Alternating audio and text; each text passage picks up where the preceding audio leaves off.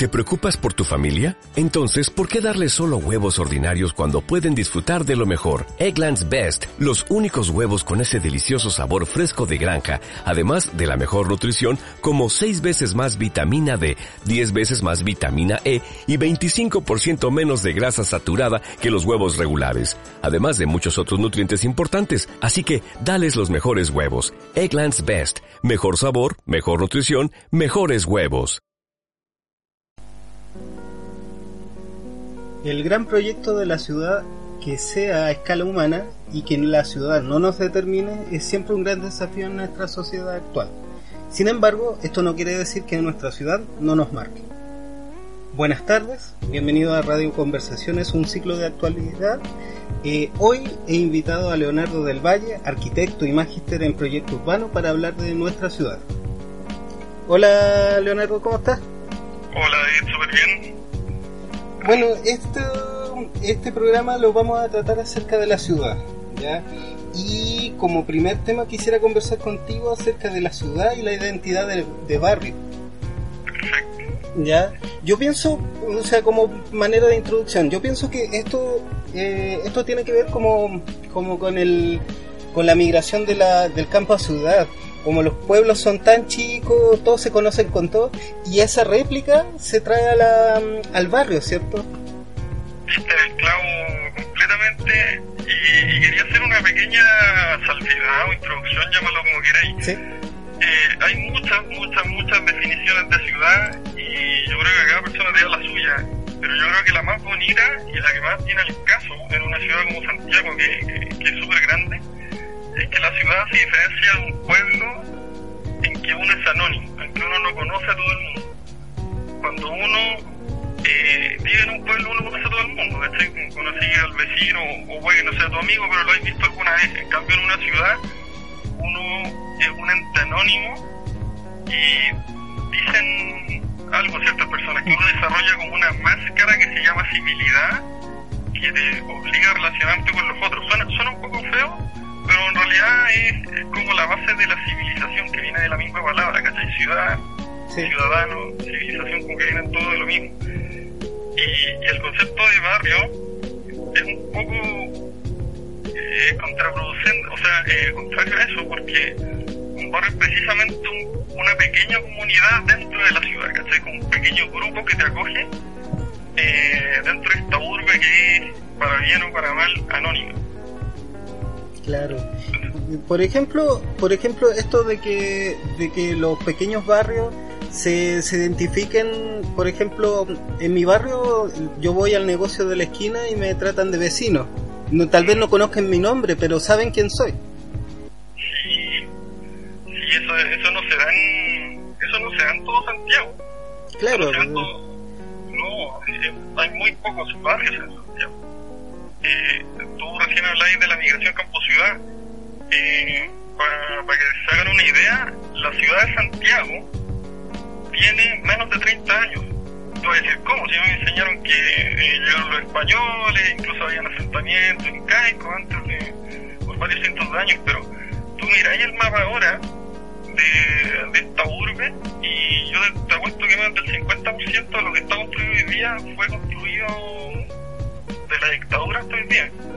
Sí. Y así. Y hay, y hay barrios emblemáticos, por decirlo así, tal vez el Yungay, em, hay, alguna, hay algunos barrios también cerca de em, esa Yungay, está Concha y Toro, están las casas coloniales que, que están para el otro lado de la Alameda, que, que, que también, también tienen como esa identidad y también tienen esa diferenciación, por cierto.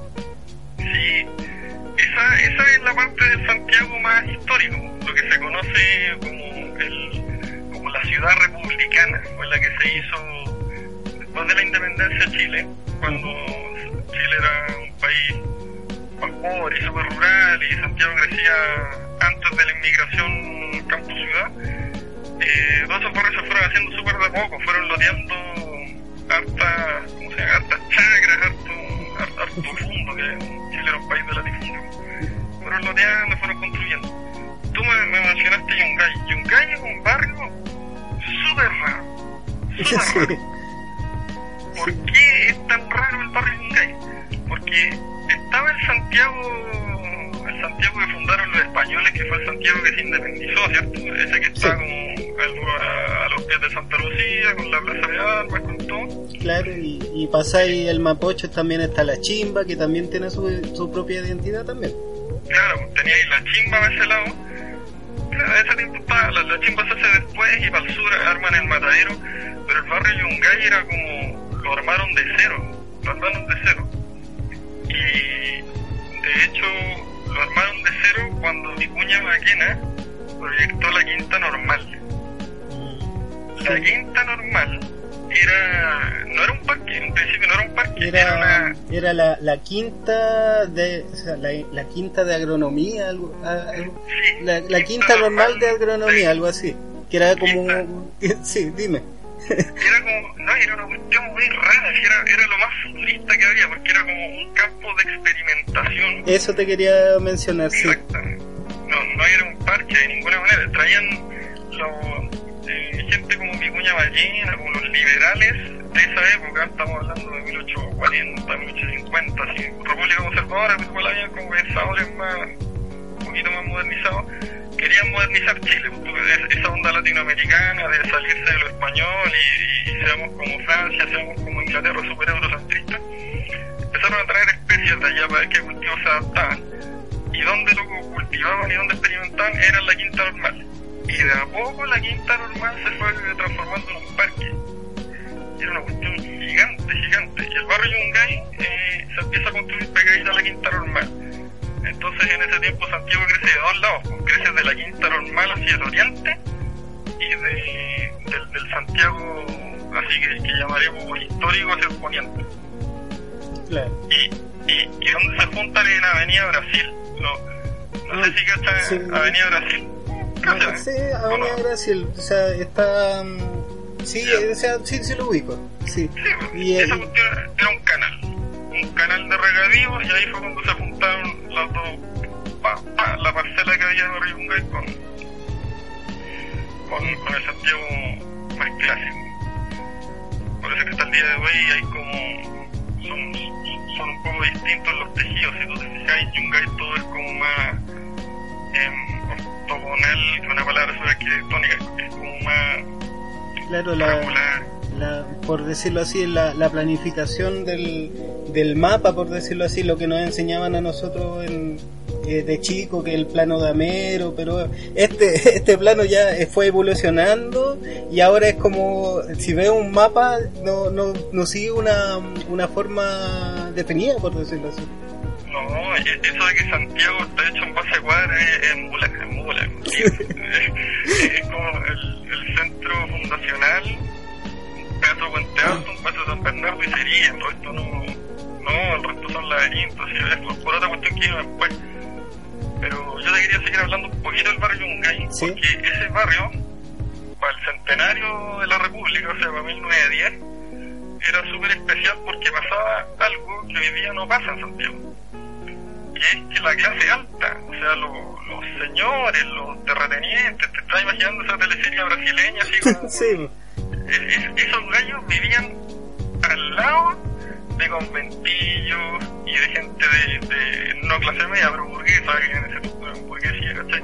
Y vivían, tú, en la misma cuadra, era común que haya un palacio al lado de un conventillo, al lado de una casa común y corriente, ¿cachai? Eso después se fue perdiendo con la invención del automóvil, que la clase alta escapó para... Claro, para de hecho hay, hay o sea, eh, hace mucho tiempo yo veía fotos históricas y lo que se llamaban los carros de sangre, que, que eran, eran algo así como autobuses tirados por caballos. Sí, pues, la, la red de, de carros de sangre en Santiago era súper, súper, súper extensa. Hay planos, hay planos que paso el dato, eh, el Día del Patrimonio, uh -huh. la, la, Facultad de Arquitectura de la Chile y la que está en, en, en, Metro Católica y la Facultad de Arquitectura de la Católica, yeah. que está en Metro Pedro al Día cruzando el río, va a estar abierta y van a ver planos históricos ahí de Santiago y la casona es bien bonita. Bacán. Y, y claro, ahí te muestran planos, por ejemplo, los carros de sangre y cuando transformaron esa cuestión a, a tranvía eléctrico, en los años 20 era como como una revolución, así, había gente que se, se mataba de susto. gente que se persinaba, decía cómo andan estas cuestiones sin caballo. claro, sí. Sí, y, ah, y con, eh, para, los, eh, para los auditores que no conozcan lo, lo, que nos referimos con carros de sangre, eran autobuses tirados por caballo y les decían carros de sangre porque muchas veces lo, eh, los caballos morían desangrados ahí en plena calle. Sí, básicamente por eso le llamaban así. Era, era bien terrible. La... Bueno, en ese tiempo nadie hablaba de maltrato animal. Pero hasta el día de hoy podemos ver que no sé, pues la, en Viña. En Viña, las victorias, incluso fue terrible una una, una noticia de una yegua que parió ahí mismo y, y, fue terrible esa cuestión. No, todavía, todavía mucho el tema de la, de la tradición, de la, de lo, del patrimonio cultural que significa una victoria, pero en el fondo no, no se condice con lo que con lo que deberíamos tener como cuidado animal también. Sí, sí, cosas serias. Pero hablando de patrimonio y de esas victorias, me vino a la memoria una una cifra, una cifra, una cita de un, de un cantante un cantautor famosito que no me gusta tanto, pero me gustó la cita, que es Jorge Drexler, que dijo que la, la identidad y el patrimonio no es uno, sino que son varias capas que se superponen. Eh, fíjate que todo lo que nosotros consideramos como súper chileno, súper patrimonial, sobre todo en temas urbanos, o es de toda Latinoamérica o es español, una de dos. Eh, las plazas de armas son una cuestión que tú encontráis desde Los Ángeles, desde California hasta Punta Arenas, en todo el continente. Eh, partes de Europa. Y estos carros de sangre de viña, ponte tú también, eh, son copiados de Sevilla. Mm. Claro. Todo es como bien importado y sin ir más lejos la, la estación central eh, fue fue de por Eiffel. por Eiffel sí claro el mismo gallo que hizo la Torre Eiffel hizo, hizo la estación bueno no lo hizo él Pero, el, gallo era un empresario sí era un empresario que hizo la Torre Eiffel, que, que dicho sea de paso, en su momento la odiaron en París. Decían que era la, la buena fea que, que podía haber existido y ahí sigue, y era temporal. La Torre Eiffel era temporal porque una exposición mundial, algo así como, eh, no sé, hoy día que hacen exposiciones mundiales de automovilismo, ya, sí, lo mismo. Eso. Sí. sí, iba a estar ahí por un año y iba, y iba para siempre eh, y este gallo tenía una empresa de piezas prefabricadas de, de hierro, de, de acero. Y le encargaban de todos lados construcciones de ese tipo. Y la estación central y en la quinta normal, volviendo a la quinta normal, hay un invernadero está muy abandonado, que es bien bonito, y también lo hizo, Eiffel. Sí. O Eiffel. Claro. Pero volviendo al tema de la identidad, que nos perdimos, pero está está súper interesante. Pero eh, volviendo al tema, con respecto a la identidad de, de, barrio, el mismo hecho de que actualmente eh, tengamos comunas que son solamente como para eh, esto este concepto que se llama la, la comuna dormitorio que lo que estemos a, horas de nuestro trabajo y volvamos solamente a dormir no nos colabora en nada en esta identidad de barrio tampoco cierto absolutamente nada en, nada. Mira el concepto me, voy a volver a la historia porque el, el urbanismo son plazos muy largos plazo de décadas, de cosas así, así que me Generaciones. voy a irme harto para atrás a lo largo del programa. La ciudad dormitorio surge, la inventaron los ingleses allá por 1910, pero se puso ya, explotó eh, por ahí por los años 30, 40, en Estados Unidos. ¿No has visto típica película gringa o Los Simpsons o cualquier serie así que parece como el condominio eterno? Así? Sí, o sea, iguales que llegan en auto los locos. Ah, eh, hay una escena del hombre manos de tijera que hacen como un paneo hace desde el aire y, todo es, igual. y todo igual, sí. Sí, esa cuestión es un invento puramente gringo que se llama para los ciúticos y para los gringos el sprout o para los sprout. O, para, o para, para, los chilenos se llama simplemente la mancha de aceite o la, el concepto de ciudad dormitorio nace básicamente por la invención del automóvil. Eso de que tú ya, y por la masificación del automóvil y por que pavimentar las calles hizo muy barato. ¿Ya? Entonces ahí podías construirte una casa, no una mansión, pero una casa, una casa con patio, que sería pero un lujo, si todo el mundo vivía en departamentos, así hacinados, sin, sin agua potable, sin alcantarillado, y de repente tener tu casa con agua potable, con alcantarillado, ¿sabes lo que es eso? Claro, o sea, por ejemplo en el sur, en el sur eh, era ir al baño, era ir a las casitas, que era como una caseta alejada de la casa y con un hoyo ahí y ese era el baño. Sí, ese era el baño. Y, allá también uno cree que esos países son ricos desde siempre y no. Pero yo, volviendo, al tema, eh, esa explosión de los medios de transporte fueron eh, más la desregulación o la poca regulación o una regulación orientada a hacer que la ciudad se expandiera para siempre, por siempre y por la extensión de toda la faz de la Tierra, eh, generaron los problemas que tenéis ahora. Pues, imagínate, en los años 20 nadie se imaginó que iba a tener tantos autos que iban a haber tacos. Ya, claro, sí. ¿Cómo? ¿Cómo van a haber tacos si no? ¿Cómo se te ocurre? Si no. Son cuestiones... Y los tacos en Estados Unidos empezaron en los años 40. Acá empezaron en los 90 allá... la, la, explosión de, del parque automotriz. Sí, pues. y en los 50 la cuestión ya era una locura. Pero claro, eso, eso lo trajimos a Latinoamérica porque nosotros eh, nos encanta copiar a Estados Unidos que en temas urbanos, los gringos tendrán cosas buenas, pero en, temas urbanos son bien, eh, bien pencas.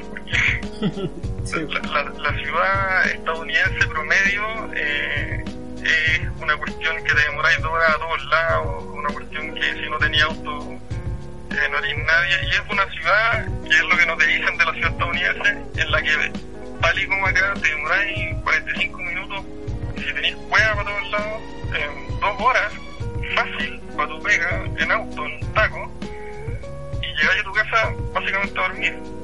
La ciudad dormitorio. La ciudad dormitorio, sí.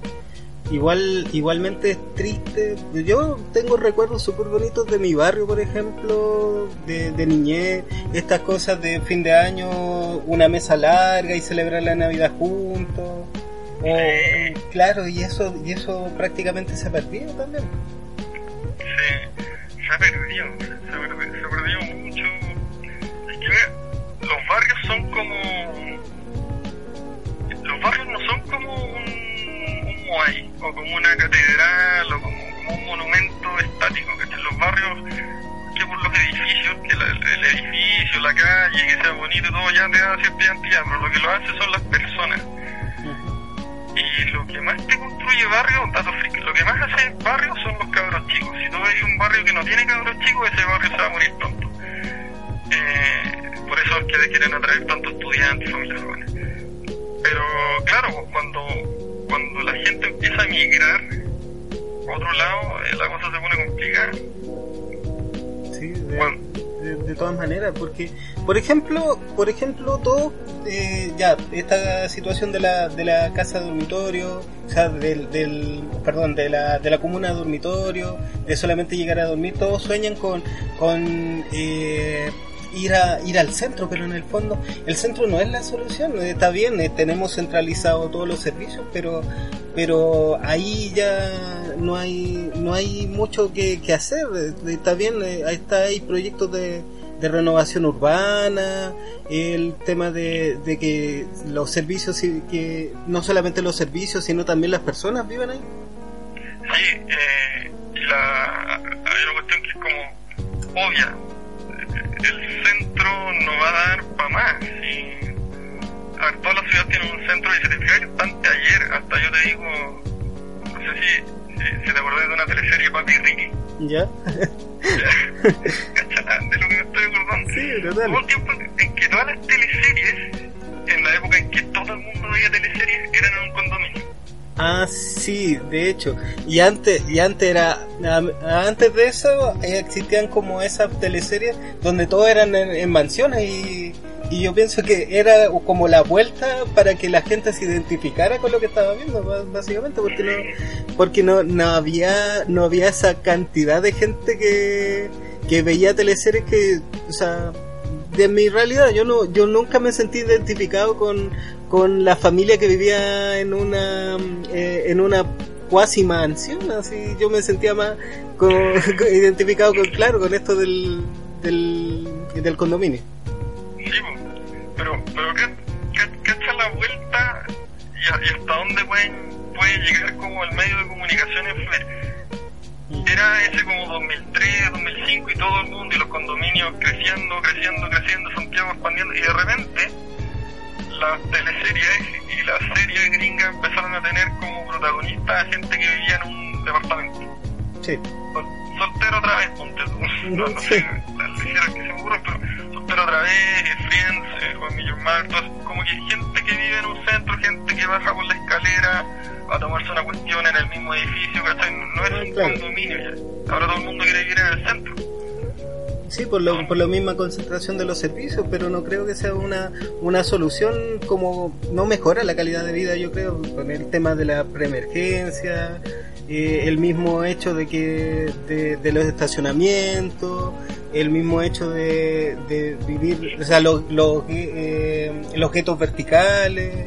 Ah, estamos estamos saturando verticalmente la eh, estamos construyendo verticalmente y eso tampoco es solución eh, ya, y tocaste caleta de tema, espérate.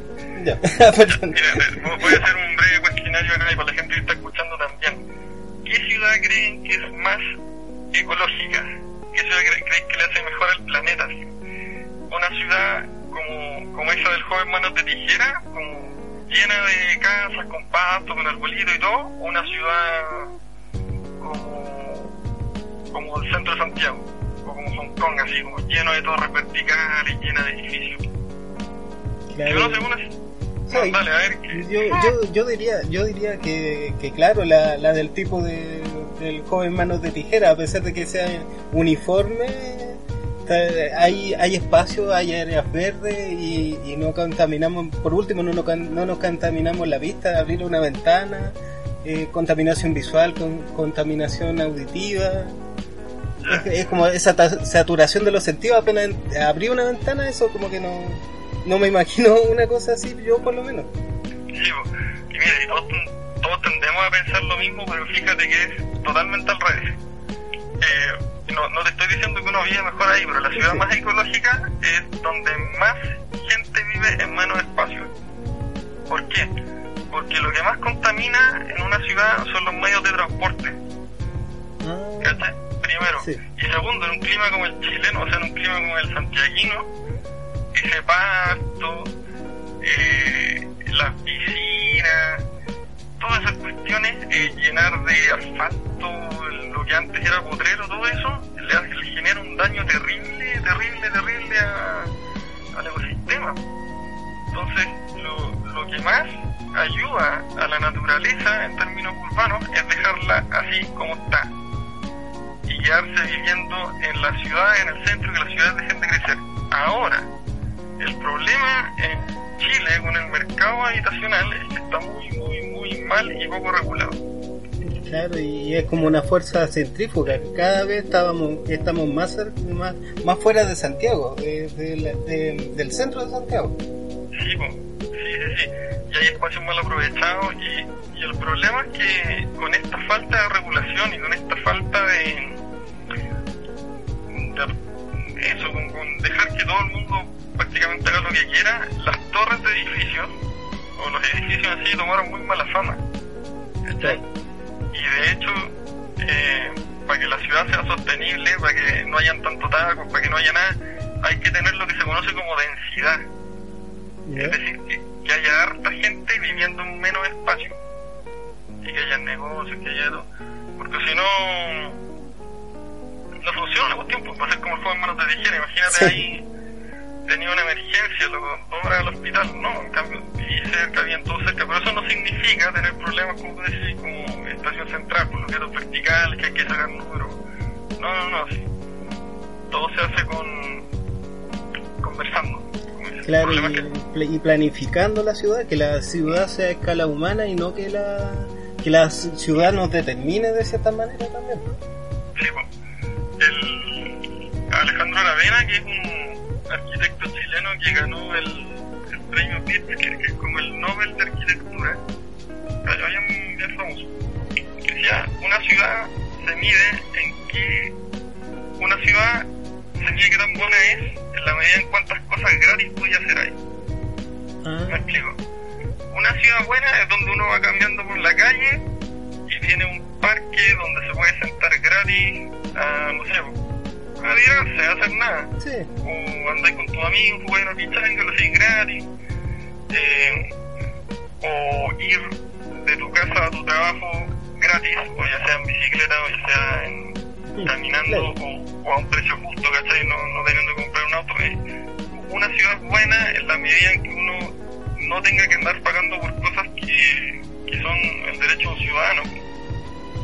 Sí. Es el, pro- el problema de andar se conoce como tercerizar eh, el espacio público en entes privados puede ser bueno, ponte tú, si, si los únicos espacios públicos que conocemos son los moles, no creo que estemos muy bien. No, y, y, además los moles tratan de, de imitar un centro de, reunión. Eh, no- digo que actualmente no lo sean, pero pero tratan de, de, am, de mostrar una cara más amable, obras de teatro, biblioteca viva, etcétera, etcétera. Sí, mira, el, el problema del mall es que, mm, pucha, básicamente tenéis que ir a, la, la gracia del mall, o el mall existe no porque quiera hacer la ciudad mejor, sino que porque hay entes que quieren que tú vayas a comprar para allá. Ah, claro, y más encima la misma construcción, tenéis que darte una, una vuelta demasiado larga para ir a, a- del punto A al punto B y entre el punto A y el punto B pues, tenía espacios para vitrinear y, no- y el mismo diseño del, del mall te, te lleva a eso. Sí, sí, no, no, es como medio deprimente. Eso también es un invento netamente gringo el mall. Sí. y, y en su tiempo uno también en ciudad cree que lo que uno construye va a quedar para siempre. Ponte tú, uno va a construir un mall aquí en tal punto y ese mall va a ser va a quedar ahí funcionando para siempre y no, no es así eh, los caracoles de Santiago tú, actualmente están en nada casi todos los locales en abriendo Ah, claro, sí. y, y con los moles va a empezar a pasar lo mismo. Y lo- eh, en, en Estados Unidos, en todos esos países se están preguntando qué cresta hacer con los moles. Porque son, valga la redundancia, moles gigantescas, o sea, como cajas de zapatos así de miles y miles de metros cuadrados, donde ya no va nadie. Se están comprando todo online. sí. Están haciendo iglesias, están haciendo clínicas, están haciendo estadios, ¿no? Es bien loco. Es bien loco.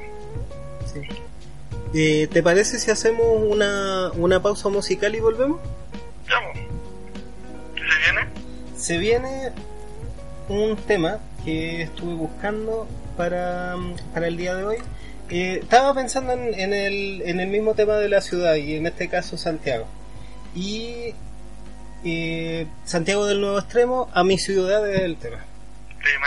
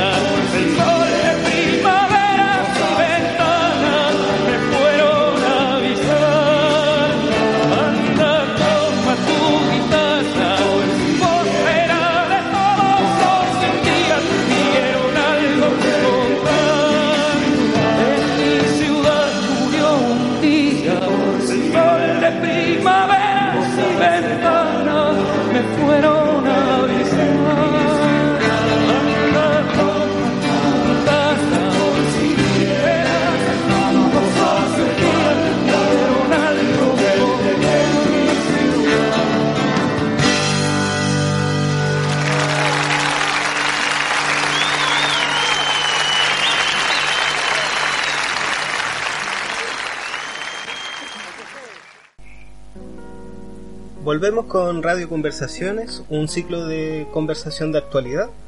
Eh, seguimos en contacto telefónico con nuestra invitada y eh, en este momento vamos a conversar acerca de un tema que yo pienso que es un desafío también para los arquitectos, que es la vivienda social, ¿cierto?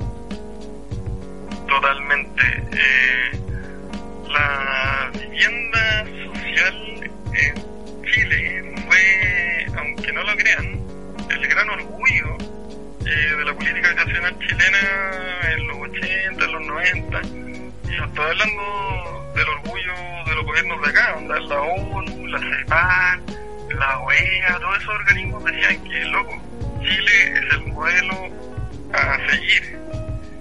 Porque no cachaban cómo este, un país tan pobre como Chile, un país desarrollado, éramos, lo- éramos más pobres que Ecuador, más pobres que, eh, no sé si Perú, pero eh, éramos un país muy pobre, estaba logrando hacer que gente que vivía en campamentos lograra tener una casa con agua potable, con luz eléctrica, con alcantarillado, y que haya gente que esté ganando plata con eso y no haciendo que el Estado tenga que, no sé, pues, crecer y cobrar más impuestos y ayudar al crecimiento económico, todas esas cosas.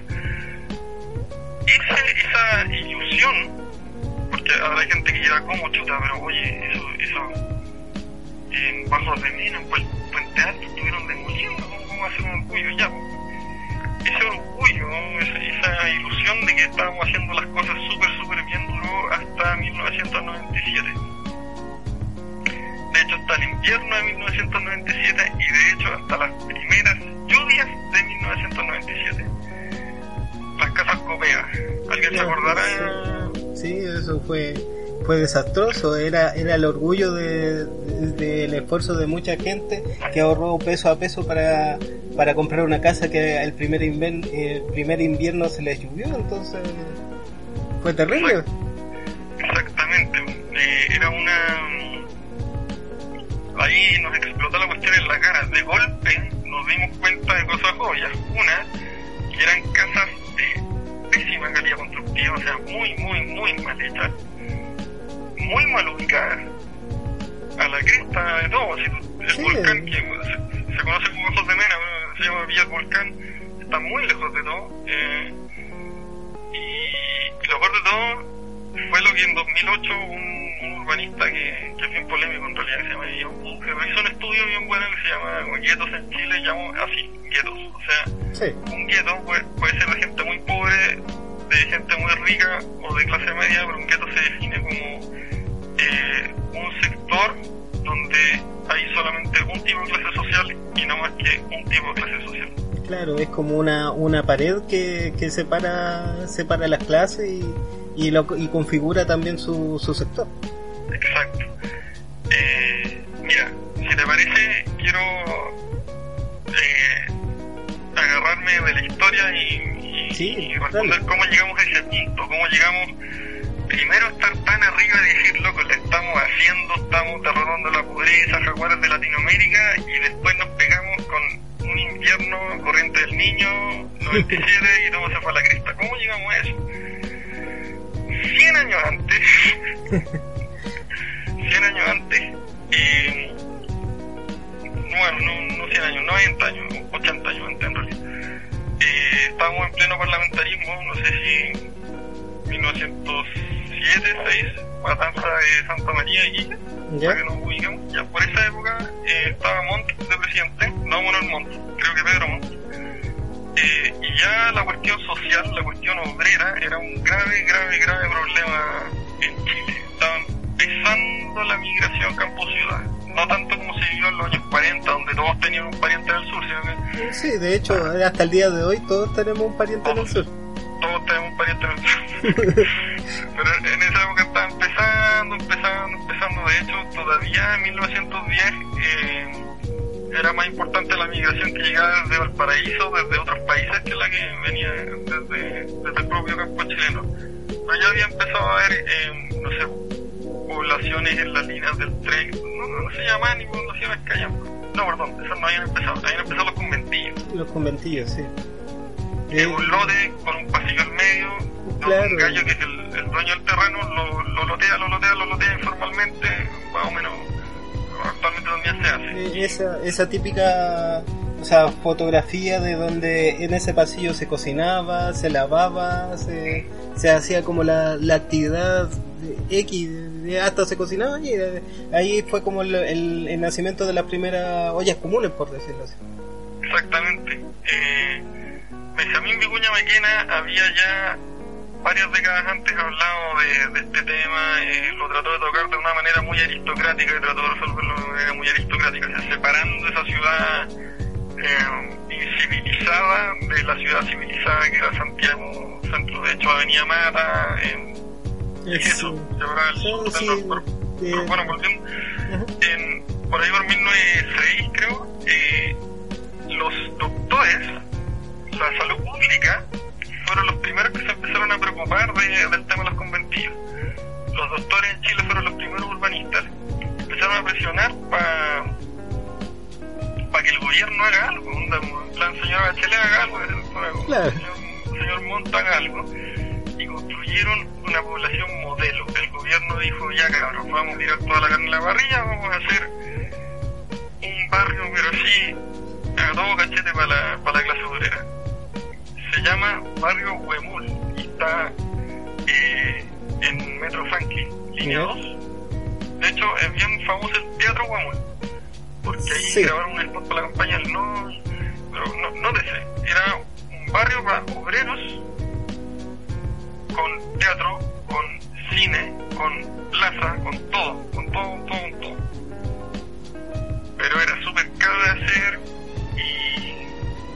era todo importado, si en ese tiempo no había industria en Chile. En ese tiempo lo único que exportábamos y lo único que hacíamos era hacer salitre, entonces hasta los clavos de las ventanas son hechos en Inglaterra, Reino Unido. Actualmente es un barrio patrimonial y ya que se viene el, el Día del Patrimonio, si queréis ir a visitar la primera vivienda obrera de Chile, barrio Guamul, Metro Franklin, al lado del Persario Vivo, pero al otro lado. Ya. Eh, ¿Qué pasó después? Empezó la migración campo-ciudad. Años 40, Pedro Aguirre Cerda crea la Corfo, veníamos saliendo de la crisis económica del 31 y la vivienda empieza a ser vista como un motor de crecimiento económico, es decir, el Estado invierte en vivienda, le da casa a la gente y de paso el país crece.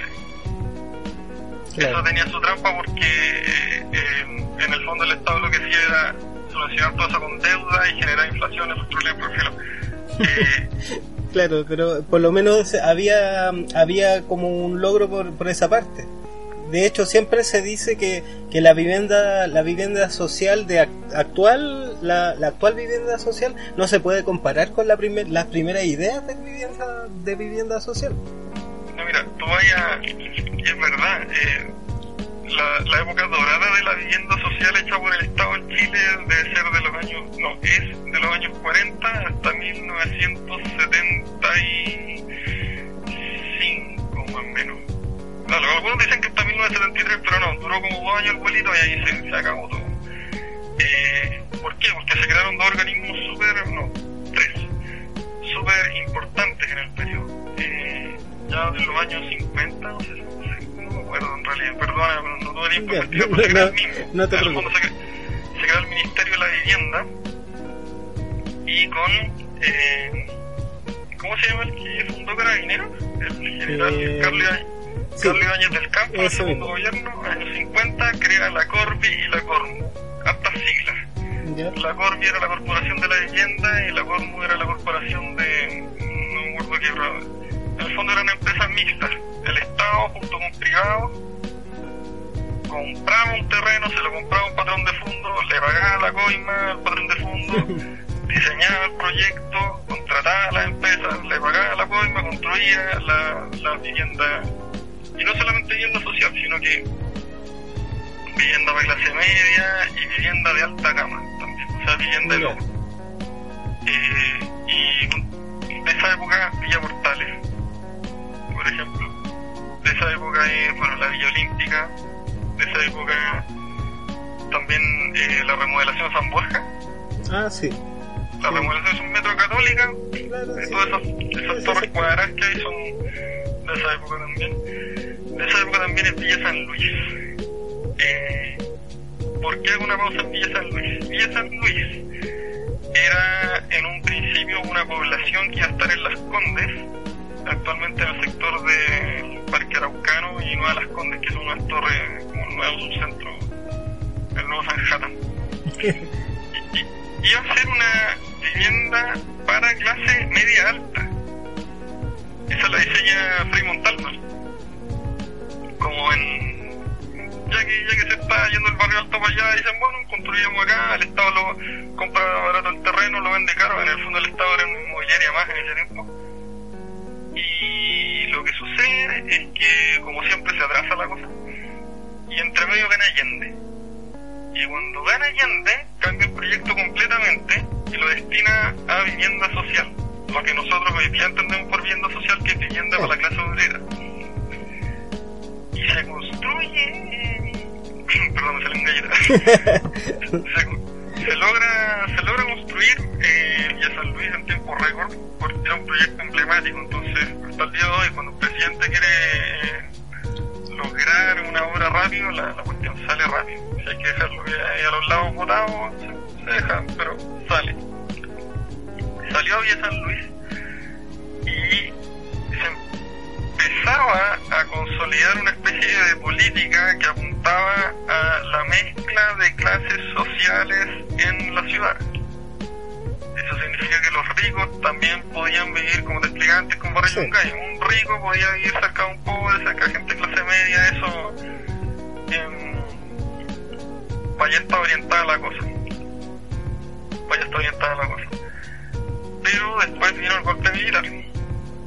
Empezó la dictadura y lo que sucedió fue que tuvimos la peor crisis económica del mundo en 1975 y desarmamos el aparato de la Corpi y la Cormu y pasó, perdona, pasó, pasó uno de los peores episodios que tuvimos en la historia de Chile, que es muy poco recordado y es un acto bastante siniestro de la dictadura, que fue agarrar Villa San Luis, demolerla, agarrar a toda la gente que vivía en Villa San Luis y mandarla a subirla a camiones, una punta de bayoneta y tirarla para la repartieron entre San Bernardo y La Pintana, no recuerdo exactamente qué sector.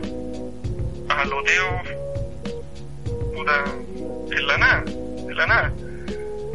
Eh, eso fue, me acuerdo cuando estaba en la universidad me contaron eso y, y yo levanté la mano. Ojo, yo fui a la Cato, así que en el contexto. Yo levanté la mano y le dije al profe, oiga profe, pero eso no es medio fascista. Y el profe me queda mirando, no, eso es nazi.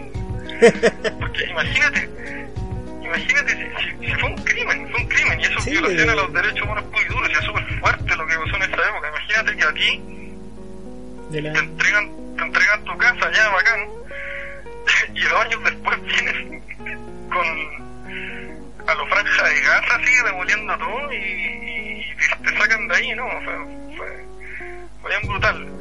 Y, pero eso también estuvo acompañado de una política de erradicación de campamentos a los sectores más periféricos de Santiago, sobre todo del sector sur.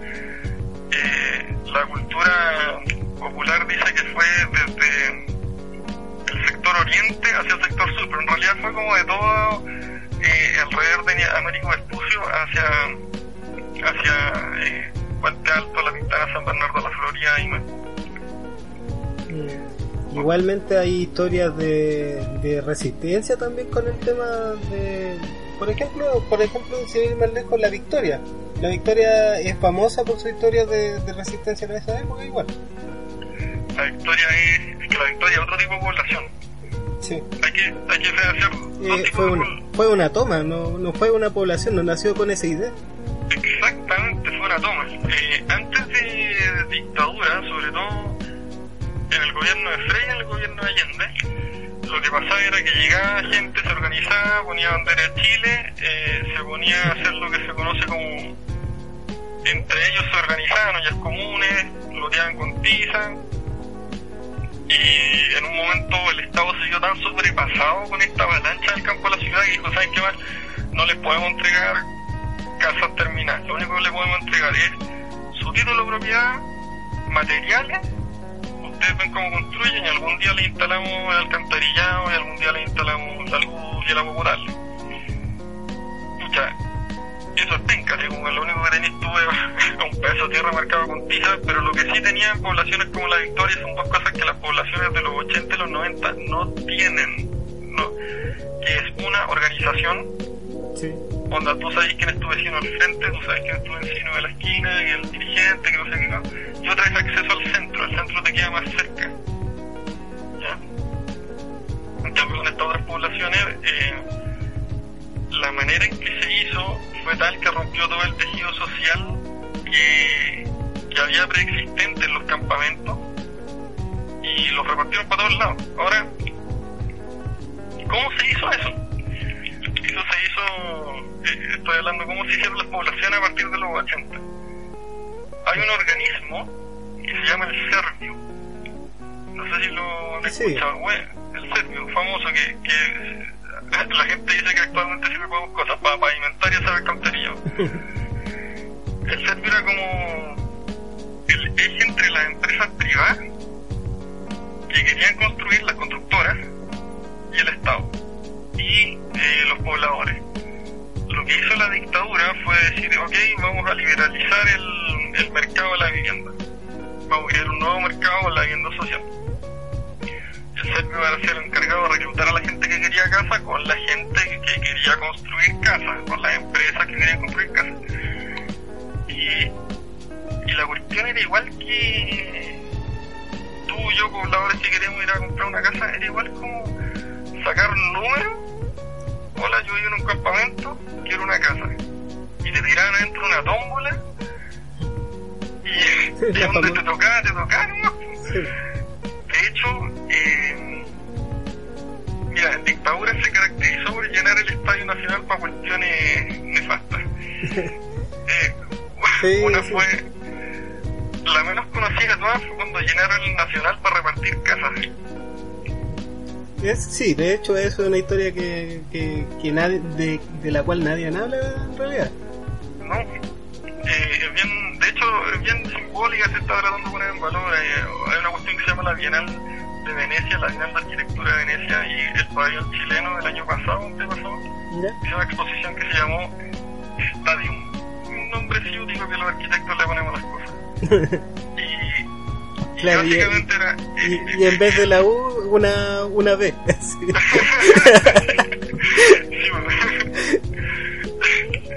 Eh, bueno, la exposición, el- eh, como la, la parte principal, era una maqueta del Nacional con el mismo plano que usaron los organizadores del Servio para repartir a la gente cómo funcionaba. Dividían la cuestión tal y como hoy día dividía las barras, la barra, la barra de la Chile para acá, la escuela para acá, el librial decían, miren, vamos a construir tales poblaciones. Entonces, la gente que se va a ir para la población de Santa Juana acá, la gente que se va a ir para San Bernardo acá, y te van llamando por altoparlante, tú te ibas sentando en el estadio, era todo así como muy... Y tú obviamente no conocías ya a nadie, imagínate cuando tú vas al estadio a un, no sé, a ver un partido, un concierto, te sentás al lado de alguien que no conocí, ¿no cachai? ¿Ya? Y ese va a ser tu vecino al frente. Sí. ¿cachai? Y,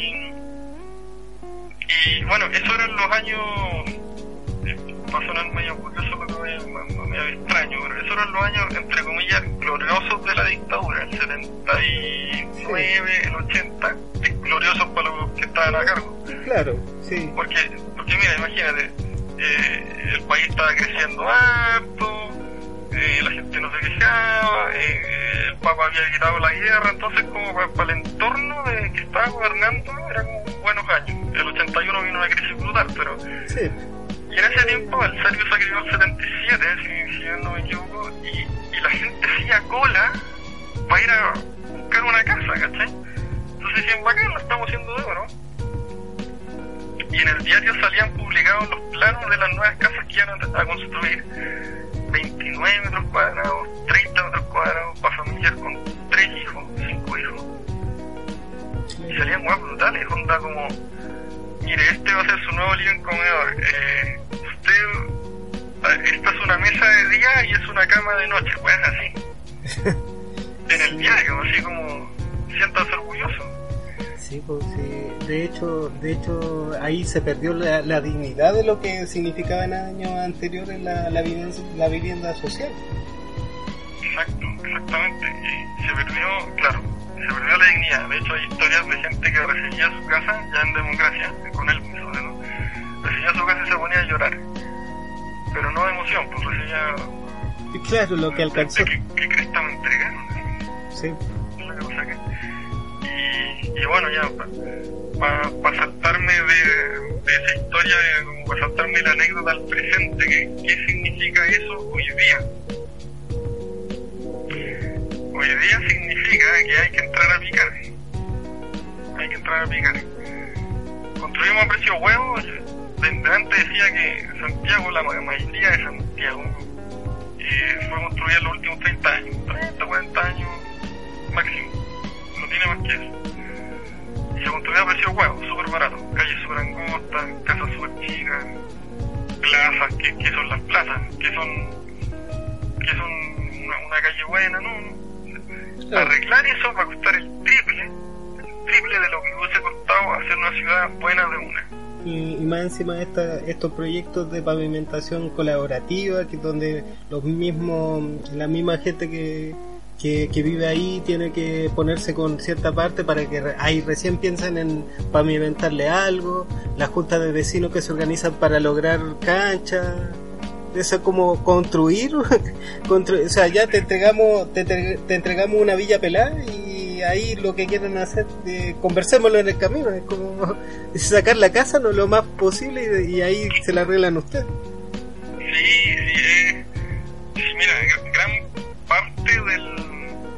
Te voy a tirar un dato duro. Hasta hace poco, no, de hecho creo que este día, como el 70% del presupuesto del, Ministerio de Vivienda son subsidios, subsidios para casa. Ese otro 30% restante del presupuesto está destinado a arreglar los cagazos que se mandaron con la política de subsidio habitacional. No sé si me explico. Es como el Estado recién se dio cuenta de que chuta, tenemos que hacer algo para arreglar los cagazos que nos mandamos en los últimos 30 años. Y, y lo que están haciendo, con eso que decías tú, que miren, le entregamos unos fondos, pero usted tiene que hacer algo además, es intentar crear el tejido social que en su minuto se rompió. Se rompió. Claro, o sea, que la dictadura, el, gran logro de la dictadura para, para el lado gobernante fue descabezar el, el tejido social prácticamente, o sea, eh, la disolución de los partidos políticos, eh, hasta si era, no sé, pues, jefe de un, o sea, un líder de un sindicato, de una junta de vecinos, ya date, date por muerto. Sí, sí, es brígido eso. Y, y era lo peor porque en, en una ciudad, y yo creo que en una sociedad, más que si tenías recursos naturales o no, mira, ponte tú.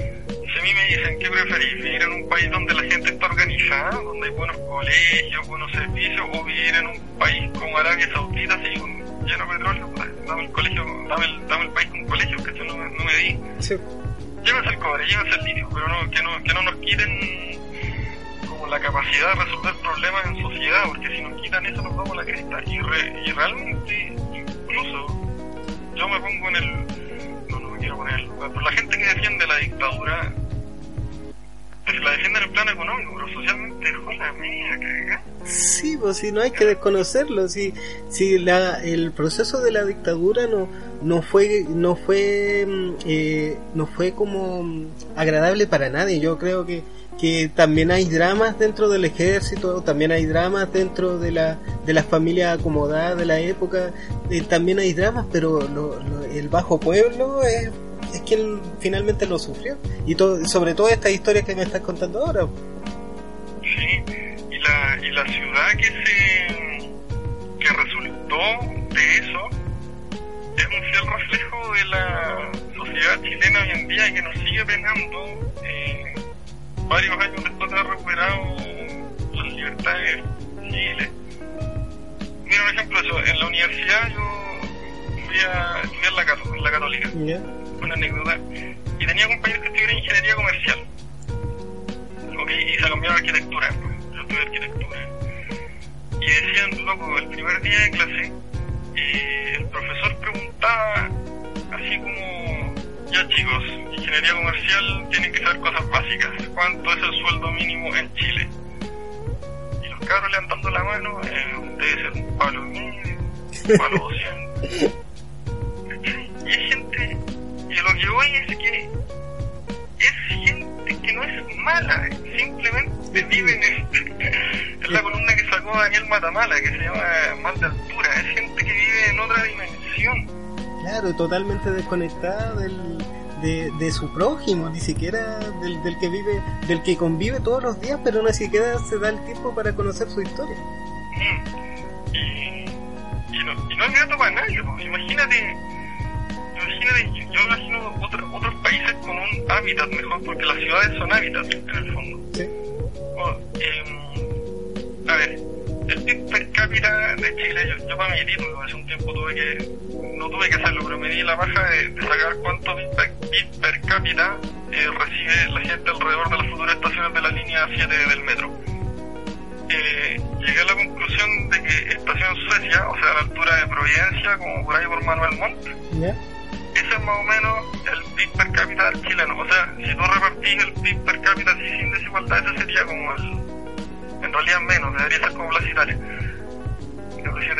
Pero. eh, en el fondo, y comunas que tienen PIB per cápita similar a chileno son Ñuñoa, San Miguel. ¿Cachai? Si todo Santiago fuera como San Miguel, si todo Santiago fuera como Ñuñoa, con la misma plata que hay hoy sería otro gallo que cantaría, la gente andaría más contenta, te apuesto que la, habría muchos menos problemas sociales, drogadicción, todas esas cosas. No, sí, mejoraría mucho, mejoraría mucho, sí. Eh, un urbanista decía, no, no, no, estoy citando harto ese gallo. Sí. ¿Ah? Sí, no, no es de mi. No es de mi. No es santo de mi devoción, pero sí lo conozco. Sí, no, es que no es santo de devoción de nadie. Ah, sí, me- pero, pero bueno, saca cosas útiles. El, el loco decía con, con la. Eh, cuando estaba de moda la, el tema educacional, o sea, las reformas a la educación. Decía algo que era bien sensato, que era, nadie se está fijando en la infraestructura de los colegios. En que los colegios públicos no se ven como un colegio privado. Ah, De hecho, parecen cárceles y, y- te, te lo digo y te lo digo de, de primera fuente porque yo estudié en puro colegio con nombre de misil soviético, así que. Y loco, si, desde la cuna, eh, a- hace 10 años, no, hace 15 años atrás las desigualdades en Chile partían desde la cuna. Sí. tú nacías ahí, era donde tú, tú ibas a morir, básicamente. Eh, un estudio que hizo la OCDE decía que era así, y hace poco, eh, el gobierno de Chile sacaron otro y dicen que las desigualdades ya no empiezan desde la cuna, empiezan desde cuando uno entra al colegio. O sea, en el jardín infantil, hasta como los 4 o 5 años, los niños reciben la misma educación independientemente de si nacieron en los Arnechea, si nacieron en, sang- la sangre Güey. sí. Pero, o sea, es una mejora, pero no. Claro, Loco, es que, es que lo que pasa, lo que pasa es que existe, bueno, que es, o sea, hacerle caso a las leyes o, o- o creer que con una ley va, va a solucionar todo es como bien utópico, pero en el fondo la ley general de educación, el tema de los planes y programas te establece que, que, que va, que se va a impartir a tal edad, etcétera, etcétera, muchos lineamientos que son comunes para todos y, y, y eso es por ley, ¿no? o sea, y bajo esa ley se hacen los planes y programas también.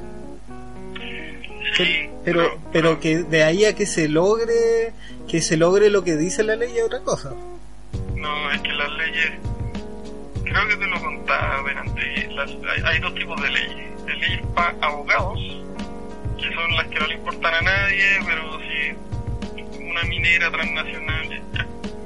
Y hay otro tipo de ley que es para la gente, que es para la conducta de la gente. Ese tipo de ley en realidad no importa tanto si existe o no, lo que importa es que la gente se comporte de cierta manera. Lo que los abogados conocen como el espíritu de la ley, lo que yo quiero que pase con esta ley. eh, convivencia vial, por ejemplo. La Sí. ley de convivencia vial. Eh, el tema de los ciclistas, el, el tema de que muchos ciclistas se compran una bicicleta y ya sale a andar y, y Y no, y no, y no sabe cómo convivir con el auto, no sabe cómo convivir con el peatón y simplemente no sabe, no sabe qué está haciendo exactamente. Exactamente. Eh, creo que te contaba también que esto de, de la ministra hablando de patentes para para, los ciclistas. Licencia clase C, no, no sé cómo se llama eso. Bueno, en Dinamarca sí, también te sacan, te sacan patente para ser ciclista. El tema es que son los tíos de la municipalidad que te van a ir al jardín. en el jardín infantil te hacen un curso y después te entregan un cartón, así como Juanito ya tiene licencia para andar en bicicleta. Son dos enfoques distintos. Claro, es lo simbólico para los niños de, de, de kinder. Sí, ese es el tema. Así es. ¿Te parece si hacemos un corte y volvemos? Eh, volvemos con el último segmento. Ya, pues, me parece. Ya. ¿Qué se viene? Se viene una cuequita. Adiós Santiago querido. Oh, se pasó. Hacemos un corte y volvemos.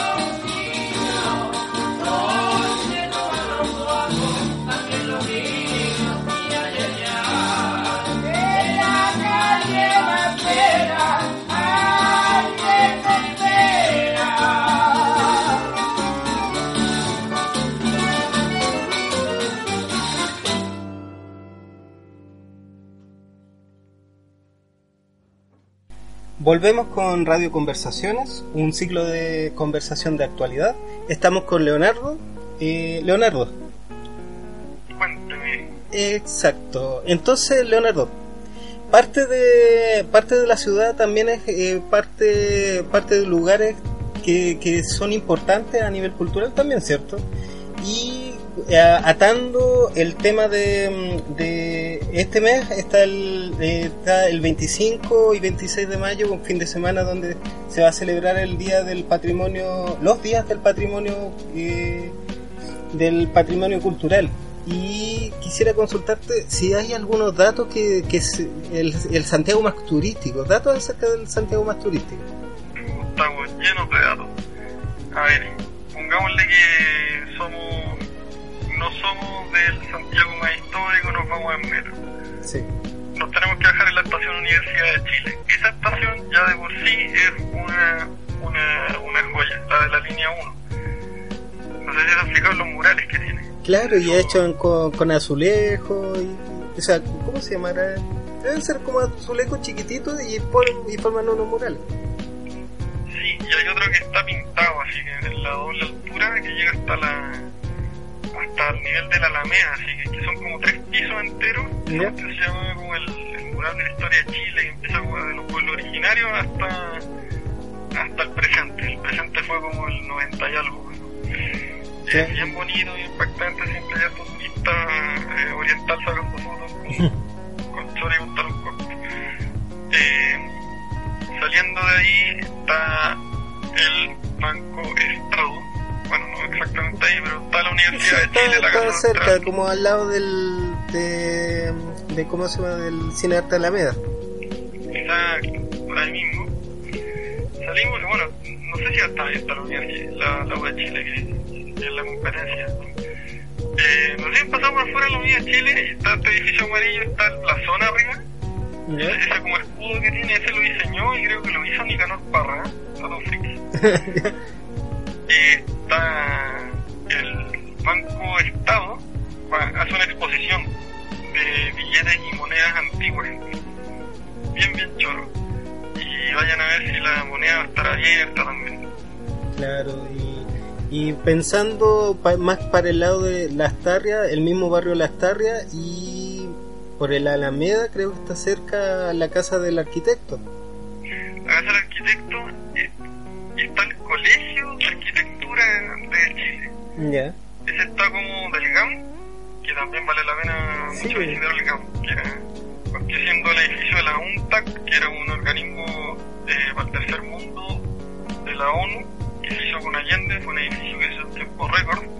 Después Era pasó, después con, con en dictadura pasó a llamarse el, El Diego el Portales. Diego Portales y era como el centro de inteligencia. Sí, no, era más que el centro de inteligencia, ese era el Palacio de Gobierno, cuando Sí. después la moneda que uno utilizaba y ahí, ahí se ejercía de Palacio de Gobierno, el Diego Portales.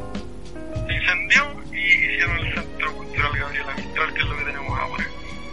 Al frente está la, la Casa Central de la Cato, está la, el Colegio de Arquitectos por ahí, eh, eh, al frente de la Fuente Alemana. Yo, yo estaba pensando, eh, eh, no estoy seguro, pero creo que sí. Eh, Luciano Kulcheski diseñó la, la casa del- del arquitecto, ¿cierto?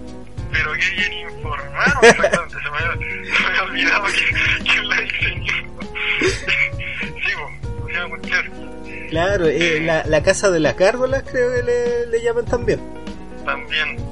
Sí, o sea, es más que nada, o sea, fue como un, de- un detalle que me acordé de un de como una visita guiada por la ruta de, de las casas Kulcheski. Sí, arquitecto muy famoso, Art Deco, que es un movimiento, este, de, digámosle, artes y decoraciones de principios del siglo XX, muy francés, muy, muy a la francesa, si se han visto alguna película tipo alguna cosa así, o- la invención de Hugo. Sí, sí, una cosa así. Estoy pensando que más, porque la, la gracia del día del patrimonio para mí es bajarse una estación de metro, ojalá en Santiago Centro, ojalá en Plaza de Armas, y caminar y perderse, perderse en las galerías, porque la red de galerías que tiene Santiago Claro, sí, Centro. sí, Santiago Centro tiene, tiene galerías interesantes y que ya, o sea, ahora está tomada por, los por los pequeños negocios que hay ahí, pero antes era como más cultural. Yo, yo, yo me acuerdo de una anécdota donde, a- donde le corrieron bala a Neruda en una galería de esas. Sí, en serio. Una, una de las pololas celosas le, le corrió bala. De hecho, también es escritora, pero la te- tengo el nombre en la punta de la lengua, pero en este momento el dato duro y preciso no me lo, no me lo sé. Está buena esa. Sí. evento sangriento. Eh, ¿Qué más? El Día del Patrimonio, mira, no tengo datos exactos, pero por ahí, cruzando el Mapocho, si uno sigue por Paseo Puente, Paseo Humá y después se transforma por Paseo Puente, ¿Ya? muy al Forma Católica, y cruzamos a lo que era la población más pelúa del siglo XIX, del XX, que era Bellavista. Bellavista ahora puta, está lleno de turistas, está lleno de gringos sacando fotos, pero era Claro, peludo. y, y tratan de levantarlo un poco también por el tema de la, de la misma delincuencia, delincuencia que existe actualmente. Y, y sí, pues siempre ha sido peludo. Es bohemio, pero es peludo. Es que un lugar no puede ser bohemio sin ser peludo. sí. Lo otro es para turistas. No, no, es que una de las. Lo que incluye, así, no, no la estoy dando de bacanes, que es como la definición verde, así como de Sí. Y, si- y si uno anda por ahí, va a la, clase, a la casa de Neruda, porque es la Sebastiana. Sebastiana, Sí. No estoy dando la cacha. Eh, sí, creo que sí, sí, sí. que- no, o, a ver, creo que la, y la negra es la Sebastiana y esta es la Chascona. Es la chascona, es que se me confunde la Sí. Sebastiana con la chascona. Pero está la casa de Neruda por ahí, subiendo un poquito más, el sector de Providencia. Sí. Los belladistas Providencia. Por ejemplo, por ejemplo, si quisiéramos visitar algo, eh, o sea, hay un, yo sé que hay un circuito, el circuito de museos que hay por alrededor. Está, está por ejemplo, el, el museo que está instalado en la, en la iglesia de San Francisco. De luego, luego puedes visitar también, claro, creo que también hacen un, hay un, hay un museo también en, en la Fundación Gasco el mismo el mismo museo de la, de la moneda El museo, claro. y tres lugares muy, muy interesantes. ¿Sabes qué página muy buena? Eh, la voy a seguir en Twitter y en Instagram. Se llama Santiago Adicto. sí Es una gran, por si no lo ubican, es un arquitecto también que se dedica a promocionar eh, este, datos freaks y otras cosas de Santiago, este bonito Santiago que tenemos. El Museo Gasco es bien, bien bonito en realidad. sí sí Eh, en Plaza de Armas van a hacer sí o sí algún tipo de representación. La Catedral de Santiago va a ser visi- visita guiada. ah y, y, y, o sea, y ahí tiene a ver ahí está el, el edificio de Correos de Chile al lado del i- el museo histórico también tenemos cerca la casa colorada y ahora y ahora que re- remodelaron y hicieron como un- yo pienso que sin, sin ser muy impresionante se hizo algo muy bonito en, en bandera En Bandera, ah, sí, pues, el Paseo Bandera que quedó, quedó para la eternidad eso. Hace una fundación que se llama Ciudad Emergente. También se dedican a eso. Claro, y pintaron el piso y eh, ese ese como ese como túnel donde antes pasaban autos ahora ya ya está clausurado y, y puedes pasar directamente hacia mm, o sea, por debajo ya puedes pasar hacia hacia San Diego. Yo encuentro que quedó bacán eso. Sí, los murales. Sí, yo quedó muy choro, muy muy choro. Eh, y eso con el Día del Patrimonio, que en verdad no estoy con la lista acá de actividades que Por ejemplo, por ejemplo, cuéntame tú eh, ¿qué vas a ver, qué vas a ver sí o sí este este fin de semana del patrimonio? Este fin de semana, creo, aún no tengo confirmado que voy a ser guía patrimonial ¿Y dónde te encontramos? en la Facultad de Arquitectura de la Universidad Católica de Chile. ¿Ya? Eso está en Metro Pedro de Valdivia. ¿Ya? Se bajan y caminan hacia el río, por la calle La Concepción. La Concepción, van a cachar al tiro, se bajan del metro y, y la primera calle que encuentren. Y, Si no, no importa. claro, Caminan hacia- ¿y hacia qué, río, ¿y qué vamos a ver ahí? ¿Ah? ¿Y qué vemos ahí? ¿Qué vemos ahí ya? Eh, todo lo que había al norte, eh, una historia en corto, todo lo que había al norte en Mapuche era una hacienda, que se llama la Hacienda Lo Contador. ¿Ya? Y la casona de esa hacienda, eh, la, bueno, la hacienda la lotearon y hicieron la clínica Indice, hicieron un barrio Ciudad Jardín ahí que se llama eh, Pedro del Día Norte. Y la casona quedó a nombre de la Universidad Católica. Pasó por varias manos. Y ahí hicieron la Facultad de Artes de la Católica. Hasta los años 90, creo. Que pasaron arte a Campos Oriente y ahí tiraron arquitectura y diseño. Contaba. Así que ahí actualmente está una casona como de campo, así, con un patio interior, tiene la capilla, tiene un refectorio. El refectorio era donde comían los monjes, no sé, era, era una, una casona casona, así, Sí. eh, eh, de adobe. Y la gracia es que tiene esta cuestión, pero como buena facultad de arquitectura, como en cualquier otra parte del mundo, le fueron haciendo edificios que son bien choros. Hay una biblioteca que está en un subterráneo, pero tiene un mural de vidrio de dos pisos de altura en el subterráneo. Es una cuestión que te voy a dejar metido porque está en el subterráneo y le llega luz natural. Hay otro edificio que está chapado, ¿no? un edificio de madera entero que es de cuatro pisos. Eh, varias cosas así, es bien chorro. Y el barrio también es simpático. Sí. Si quieren ver algo eh, más kitsch y menos patrimonial, por ahí están los departamentos donde grababa soltero otra vez. es que yo no la veía, pero siempre Claro, sí. contarte cuestiones. Sí, pues sí, obvio que, que iba, iba a llegarte hasta por osmosis esa información. Sí, hablaba caleta de esa tele, yo nunca la vi, pero como que... Claro, el, el dato freak. Sí, bueno, y por ahí está la entrada de Pedro Valdivia al Cerro San, San Cristóbal, que pueden Sí. subir en el Cerro San Cristóbal también van a ver cosas El, eh, el sector de la Virgen. Claro, eh, creo que por ahí también podéis llegar a, al jardín japonés. Eh, Sí, hicieron una remodelación hace no tanto tiempo y yo, a mí me gustó. ¿sí? ¿Sí? Qué choro. Para mojar las patitas. ah, para buscar las patitas. Ya, no, o sea, yo cuando fui, no, o sea, por, como la primera vez, como que no.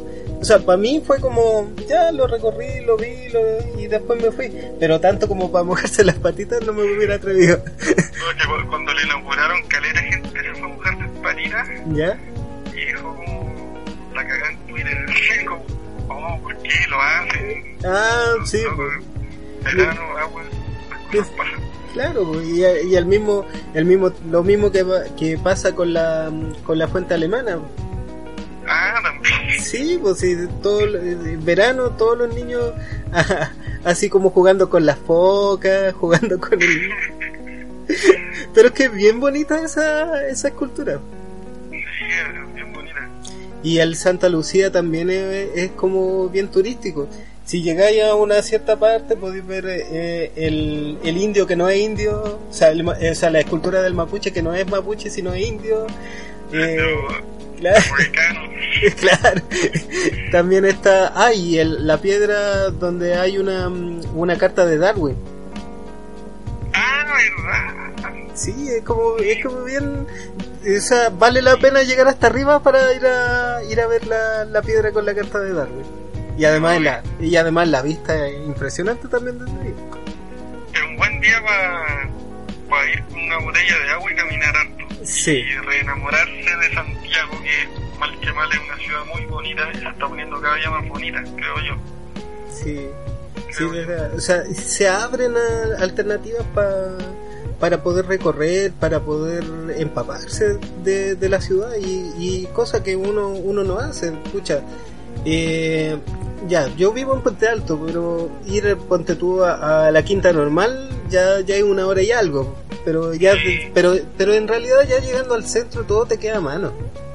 Todo te queda a mano. Sí, o sea, por ejemplo, llegáis, llegáis a, a Plaza Italia, la misma Plaza Italia, eh, la, eh, la Universidad de Chile, el, luego si te vais por el Parque Forestal, llegáis hasta mm, al Museo, ¿Cómo se llama eso? Eh, al al Bellas Artes. Exacto, al Bella Arte. ¿Tú cachai? Para- ¿Cachai que al frente del Bellas Artes, Ujú, toda esa parte forestal era una laguna antes? ¿Ya? Una laguna con botes, una laguna con.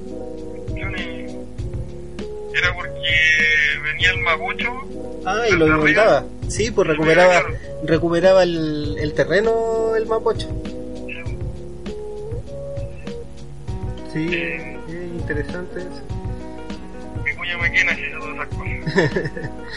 Sí, y, y ¿dónde hay una carta de Vicuña Maquena que me parece que en Santa Lucía, pero no, no estoy seguro. De hecho, de hecho, eh, foto histórica aparece como en una piedra toda pelada la- una foto de Vicuña Maquena observando. Claro. Sí, mirando el horizonte. Saca- sácame una foto como que no me doy cuenta. Y ahí está Vicuña Maquena. Hay otra. Eh, no sé cómo estáis con el tiempo, pero otra anécdota chica. ¿Ya? Retomando lo del principio, lo de la quinta normal en el barrio Yungay. Ujú. 1840 y esa década. En Argentina, que todavía no se llama Argentina, había un dictador que se llamaba Juan Manuel de Rosas. Para algunos era nacional, para otros era dictador, pero el punto que está este gallo y exilió a varios, a como toda la oposición liberal. Y muchos se exilió en Chile, porque en ese tiempo Chile era como lo más tranquilo que había en el cono sur. Sí. Y se exilió un gallo en el barrio Uncay, que era como, como parecía un condominio, así que en plena construcción, así que a la cresta Santiago. Se exilió y se llama, em, chuta, armé toda la ética y se me olvidó. el que escribió Civilización y Barbarie, eh, Ahí me pide. Domingo Faustino Sarmiento, ese, que después fue presidente de Argentina. Y Sarmiento, de- en su paso por Chile, copió varias cosas y se hizo muy amigo de Vicuña Maquena. Y los dos gallos tenían mucha afición por el ladrillo, así por andar construyendo cosas. Tú cachai que Santa Lucía, el Forestal, todas esas cosas le hizo Vicuña Maquena acá. Sarmiento lo hicieron presidente como varias décadas después en Argentina, cuando estaba creciendo mucho, mucho, mucho Argentina. Eh, era en la época en que iba a ser el país más rico del mundo. Entonces Sarmiento copió la quinta normal en Buenos Aires. La misma idea, donde tenemos el centro de Buenos Aires y vamos a hacer un parque a la cresta. Y ese parque se llamó el Parque Palermo. Actual- pa- actualmente el Parque Palermo es eh, un- una cuestión, pero gigante, gigante, gigante, gigante. Debe ser como cuatro veces el Parque O'Higgins, cinco veces el Parque O'Higgins, que queda como al medio del barrio más eh, pituco de, de Palermo. Bueno, el Parque Palermo tiene el nombre del barrio. Se lo copió a, a Vicuña Maquena. Y de hecho hay un pueblito al medio de la provincia de Buenos Aires que se llama Vicuña Maquena. En honor a- Un, un homenaje, sí. Sí. Exactamente. Bueno, para ya, ya, o sea, a la hora en que estamos grabando es bastante tarde, así que sí, más que nada para no, no retenerte tanto tampoco. Así, sí, sí, pero la conversación estuvo súper interesante, así que todo bien. Bueno, eh, mira, eh, no- te dejo invitado para que visites nuestra página, es www.placitaliapabajo.tk. Eh, están todos los podcasts de, de- de este programa, de Buenos Ciudadanos, que es el otro programa, y La Prórroga, que es un programa de fútbol. ¿ya? Y como es tradición de este programa, quisiera que despidiera el programa con un tema musical. Buena. Eh, está peludo. Ya, vamos a poner un temón medio panqueta, así como para contrastar. Ya que estamos hablando de Argentina, Sí. eh, ya no sos igual de dos minutos. Bacán. Entonces, este, este fue David de Radio Conversaciones. Me despido de Leonardo, Leonardo, Chao, estén bien. y nos vemos en el y nos vemos en el próximo, nos escuchamos en el próximo programa. Hasta luego. Hasta luego.